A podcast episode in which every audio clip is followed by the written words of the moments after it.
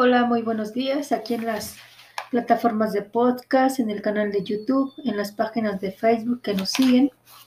Pues aquí estamos en este martes 2 de febrero, dando gracias a Dios principalmente por la vida consagrada. El día de hoy se celebra el Día de la Vida Consagrada. Y pues personalmente doy gracias a Dios por este don, el don de la vocación y y el nombre de, tantas religiosas, tanto de vida activa como de vida contemplativa. Vamos a adentrarnos a lo que es el libro del profeta Malaquías, que es la primera lectura. Esto dice el Señor, He aquí que yo envío a mi mensajero, Él preparará el camino delante de mí. De improviso entrará en el santuario el Señor, a quienes ustedes buscan.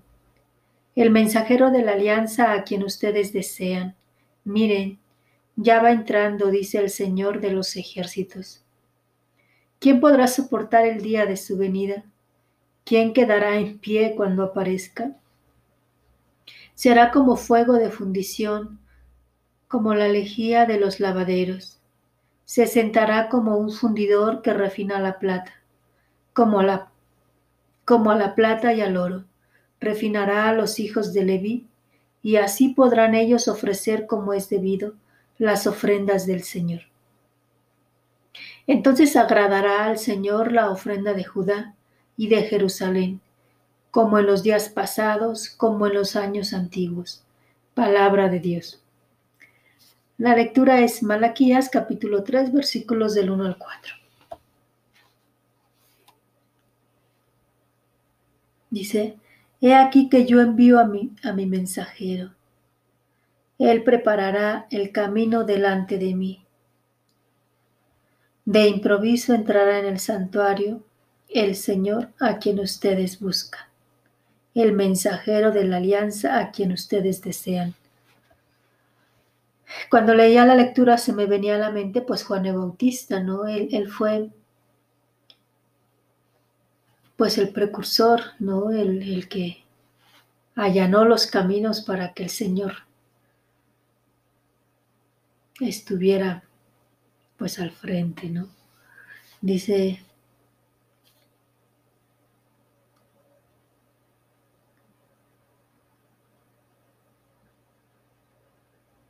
ya va entrando, dice el Señor de los ejércitos, ¿no? Se me viene esa imagen, esa frase de que como dicen, el rasgo, el, velo del templo se rasgó cuando Jesús muere. Es Él. Él es como la lejía de, de, los lavaderos. Imagínense hoy como el jabón, el cloro, algún líquido que ustedes conozcan muy fuerte. Es Él con su entrega, con su donación, con su misma sangre derramada, con su amor entregado hasta el extremo, ¿no? Es el quien purifica nuestros pecados. ¿Se acuerdan que hace unos días, pues es lo que él decía, ¿no? En la lectura. Él perdonará nuestras culpas. Él olvidará nuestros pecados.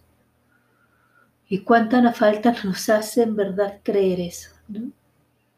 Creer que, que Cristo ya derramó su sangre, ya entregó su vida por nosotros y estamos perdonados. Ahora es, no es, es nuestra responsabilidad creer en eso y vivir en ello. ¿no? Creer y vivir. Eso es así como que lo que yo les puedo em, reflejar de la primera lectura. Me gustaría entrar al Salmo 23, dice, el Señor es el Rey de la Gloria puertas, ábranse de par en par, agrándense portones eternos, porque va a entrar el Rey de la Gloria. ¿Y quién es el Rey de la Gloria? Es el Señor fuerte y poderoso, el Señor poderoso en la batalla. Puertas, ábranse de par en par, agrándense portones eternos, porque va a entrar el Rey de la Gloria. ¿Y quién es el Rey de la Gloria? El Señor Dios de los ejércitos él es el Rey de la Gloria. Quiero resaltar esta frase. el Señor poderoso en la batalla. Pues lo que estamos viviendo es una batalla, ¿no? Es una lucha con nosotros mismos. Una lucha al interno también de fe, de purificación, de purificación de la imagen de Dios que tenemos en nosotros mismos, de purificación de la fe que, que al parecer no siempre estaba del todo bien puesta, ¿no? Y que son estos momentos fuertes los que nos hacen mirarlo nuevamente. ¿no?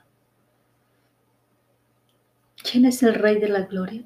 El Señor Dios de los ejércitos. Él es el Rey de la Gloria. Agrándense portones eternos, porque va a entrar el Rey de la Gloria, ¿no? Ábranse esos corazones, pues incrédulos, esos corazones duros, ¿no? Que viene tu Señor, pero que viene como lo vimos hace un mes atrás, ¿no? Viene pequeño, en la forma de un niño, de un bebé, y que ahora dentro de poco lo veremos que viene en un, montado en un burrico y muere en una cruz. Es allí, en la impotencia, en la pequeñez, donde hace valer su reino. Y pues creo que a fin de cuentas es lo que nos está enseñando con esta pandemia, ¿no? que es en la pequeñez. No digo que Él haya mandado como tal la enfermedad, pero nos está enseñando algo, no diferente porque es algo que él ya, que con su misma vida, ¿no? Lo enseñó, pero sí algo diferente en cuestión de lo que estamos acostumbrados a, a vivir, ¿no? Y que como lo ven en esta cruz que está atrás, que es la del apostolado, su corazón está pegado, ¿no? A la cruz, que es lo que es lo que nos representa a nosotros. El Espíritu está ahí iluminándonos, no estamos solos. Y no se ve la presencia de Dios Padre, ¿no? Pero esta es una cruz gloriosa que alrededor son nubes y todo el fondo es luz, ¿no? Es esta presencia trinitaria que no nos deja y nos recuerda a cada momento que no estamos solos. En el Evangelio según San Lucas capítulo 2 versículo del 22 al 40. Transcurrido el tiempo de la purificación de María, según la ley de Moisés, ella y José llevaron al niño a Jerusalén para presentarlo al Señor. De acuerdo con lo escrito en la ley, todo primogénito, varón, será consagrado al Señor, también para ofrecer, como dice la ley, un par de tórtolas o de pichones. Vivía en Jerusalén un hombre llamado Simeón, varón justo y temeroso de Dios, que aguardaba el consuelo de Israel. En él moraba el Espíritu Santo, el cual le había revelado que no moriría sin haber visto antes al Mesías del Señor. Movido por el Espíritu fue al templo, y cuando José y María entraban con el niño, Jesús para cumplir con lo prescrito por la ley, Simeón lo tomó en brazos y bendijo a Dios diciendo, Señor, ya puedes dejar morir en paz a tu siervo, según lo que me habías prometido, porque mis ojos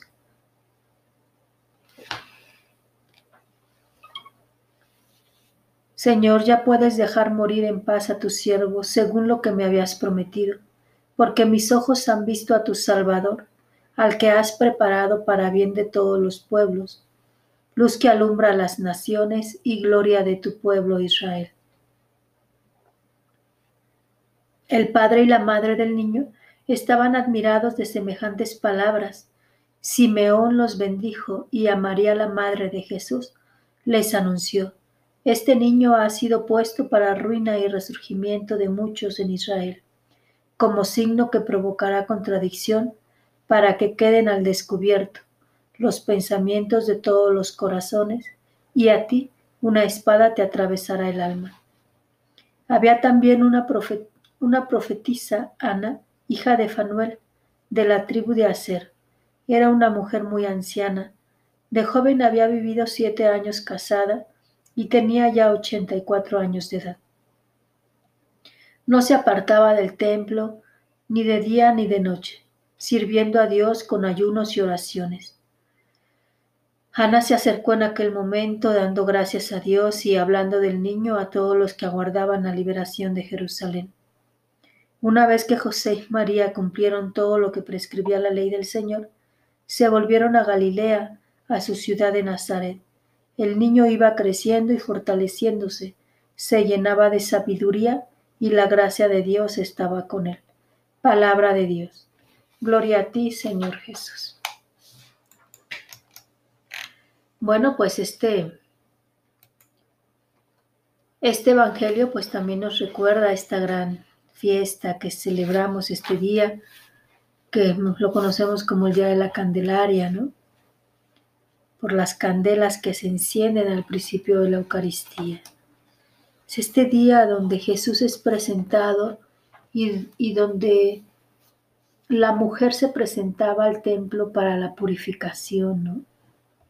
Recordemos que la misma mujer no era pura los días que, que tenía sus días de, periodo, por lo tanto tampoco era pura cuando daba luz a un hijo por el sangrado que presentaba. Entonces, eh, ella se tenía que presentar al templo para, para constar su purificación y tenía que presentar a su hijo primogénito. Porque, o sea, todo primogénito era consagrado a Dios. Entonces, los pobres era lo que presentaban, dos tórtolas. Y Jesús, no por ser Dios, se le fue evitado eso. Dice, todo primogénito será consagrado al Señor y también para ofrecer, como dice la ley, un par de tórtolas o dos pichones. Recordemos que quien sabía que, que, quien traía en sus entrañas era el Hijo de Dios, pues era María, ¿no? Y bueno, a José que se le fue anunciado, pero, pero ellos no se ponen en un plan de nosotros no vamos a cumplir con lo, con lo que hasta el momento se ha llevado a cabo, ¿no? Al contrario, lo siguen haciendo, ¿no? Yo creo que si María era humilde, si José era humilde, con esto de ser padres de, de Jesús, pues la humildad aún se hace más, ¿no? Y pensaba yo cómo, perdón, la necesidad de,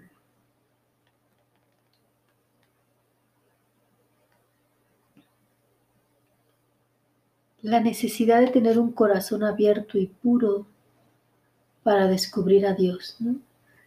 para que puedan ver los, los designios de Dios. Y ellos fueron pues pensados, mirados por Dios, ¿no? Para que fueran pues la madre del Hijo de Dios y el Padre adoptivo del Hijo de Dios. Pero también lo veía reflejado en, en Simeón, lo veía reflejado en Ana, ¿no? O sea, la pureza de corazón que tenían, la humildad que tenían, porque sólo así pudieron ver, reconocer en un bebé, además de hijos, de padres muy pobres, a Dios, ¿no? Y porque tienen un corazón abierto, un corazón puro, pues les es dado conocer al Hijo de Dios, al Mesías esperado. Y todavía como Ana, ¿no?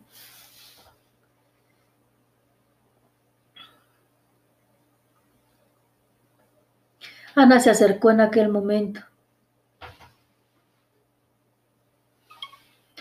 Ana se acercó en aquel momento dando gracias a Dios y hablando del niño a todos los que aguardaban la liberación de Jerusalén. Evidentemente, quien se acerca a Dios, quien se encuentra a Dios, no le es posible guardar en silencio, ¿no? Va y lo comunica. Y es lo que hace Ana, ¿no? Habla del niño.